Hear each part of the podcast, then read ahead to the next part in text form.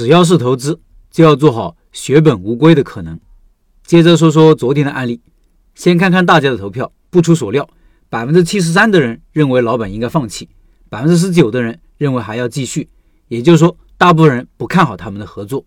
关于合伙开店，我的一贯观点也是不看好。这就是为什么我常常很武断地说，开店做小生意不合伙。无论你多看好对方，多看好生意，一旦合伙，大概率会烂尾。其实。像文中这种情况，已经是合伙里面矛盾最小的一种了。一边有钱，一边有经验。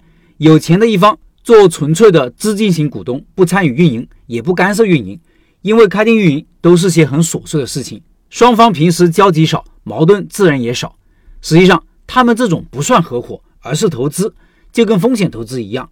投资人认可项目，认可老板，就给别人一笔钱，由创始人周腾去，除非重大决策。平时运营管理都不干涉，风投机构顶多派一个会计或者董事啥的到被投公司行使监督权利。有老板说，开店的钱都是投资人出的，只占百分之四十九的股份，是不是不合理？我认为从投资的角度这是合理的，而且给了百分之四十九的股份已经很高了。风投机构去投资的时候，投几千万、几个亿，一般也不会超过被投公司百分之二十的股份。当然，实体店。和创业公司的估值逻辑有所不同，不好类比。不过，拥有将近一半的股比是合理的。对方以产品、技术、品牌管理和经验入股，占百分之五十一，只要双方认可，也是合理的。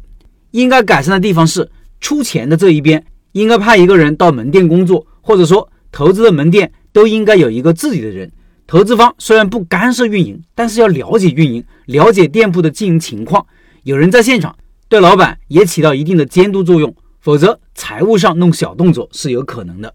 现在他们应该怎么搞呢？我的建议是要继续，但需要做大的调整。第一，关闭一个店，只留下一个店继续折腾。困难的情况下，必须收缩战线。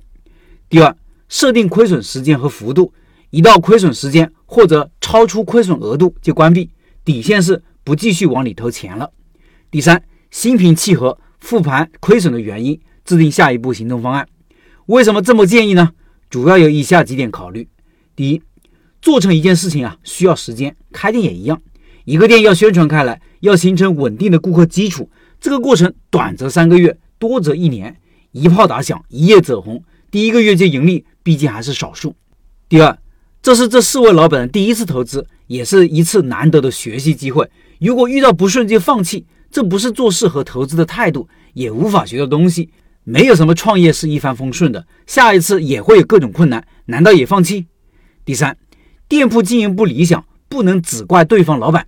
现在亏损，如老板所说，有很多客观的原因，比如疫情，比如天气，这些都是客观因素，也要考虑进去。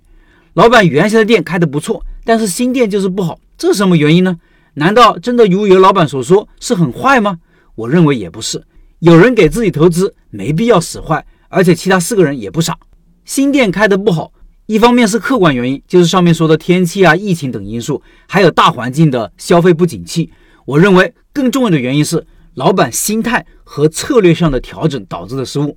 原先的店用的是自己的钱，做事谨小慎微，控制风险为主，而有大笔的钱进来的时候，放弃了原先的开店理念，找好地段、高租金、高竞争、上档次的装修等等。而原先的店都是社区店，都是细水长流的生意，一点一滴通过产品、服务、时间建立起来的优势，在新店就没有了，模式和打法都变了，老板还没有适应过来，这是老板心态上的变化。所以说，钱多啊未必就是好，在心态上，这四位投资人也应该有所调整。